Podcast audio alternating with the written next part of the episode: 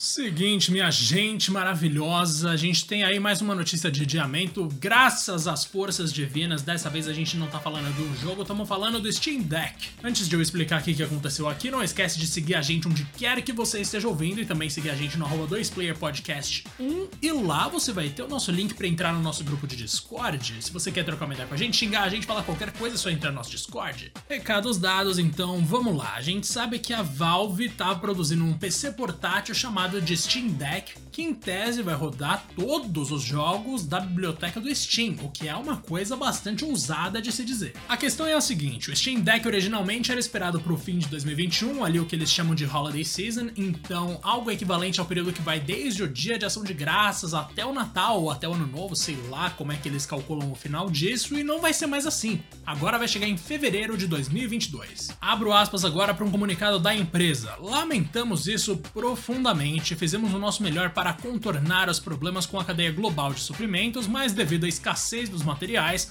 os componentes necessários não chegarão às nossas fábricas a tempo da data de lançamento inicial. Essa é a tradução que está inclusive no The Enemy, que é o site que eu trabalho, não esqueçam de acessar o TheEnemy.com.br. Ah, mas eu sou rico e eu já fiz a compra antecipada do Steam Deck. Se você, meu querido, um dos poucos privilegiados que consegue dizer isso, tá preocupado, calma, porque apesar da, do adiamento, né, eu ia falar da adiação, Porra! a gente tem aí a confirmação informação de que seu lugar na fila para receber o produto vai ser mantido. Você só vai ter que esperar um pouquinho mais porque eles vão adaptar aí toda a ordem a essa nova realidade de começar a distribuir em fevereiro de 2022. Para quem não tá ligado, o Steam Deck foi anunciado oficialmente em julho de 2021, que é o computador portátil da Valve. A promessa é de que ele vai rodar os jogos do Steam com gráfico e performance de qualidade com no mínimo 30 FPS. Olha o que eles estão falando. E além disso, aplicativos e serviços de terceiros também devem funcionar no dispositivo inclusive o xCloud da Xbox, ou no caso da Microsoft, a jogar por declarações do próprio chefe da divisão de games da empresa, que é o Phil Spencer. Isso significa que o PC portátil poderia virar, por exemplo, o seu Xbox portátil, já que você vai poder levar para qualquer lugar e usar as coisas da Microsoft tranquilamente.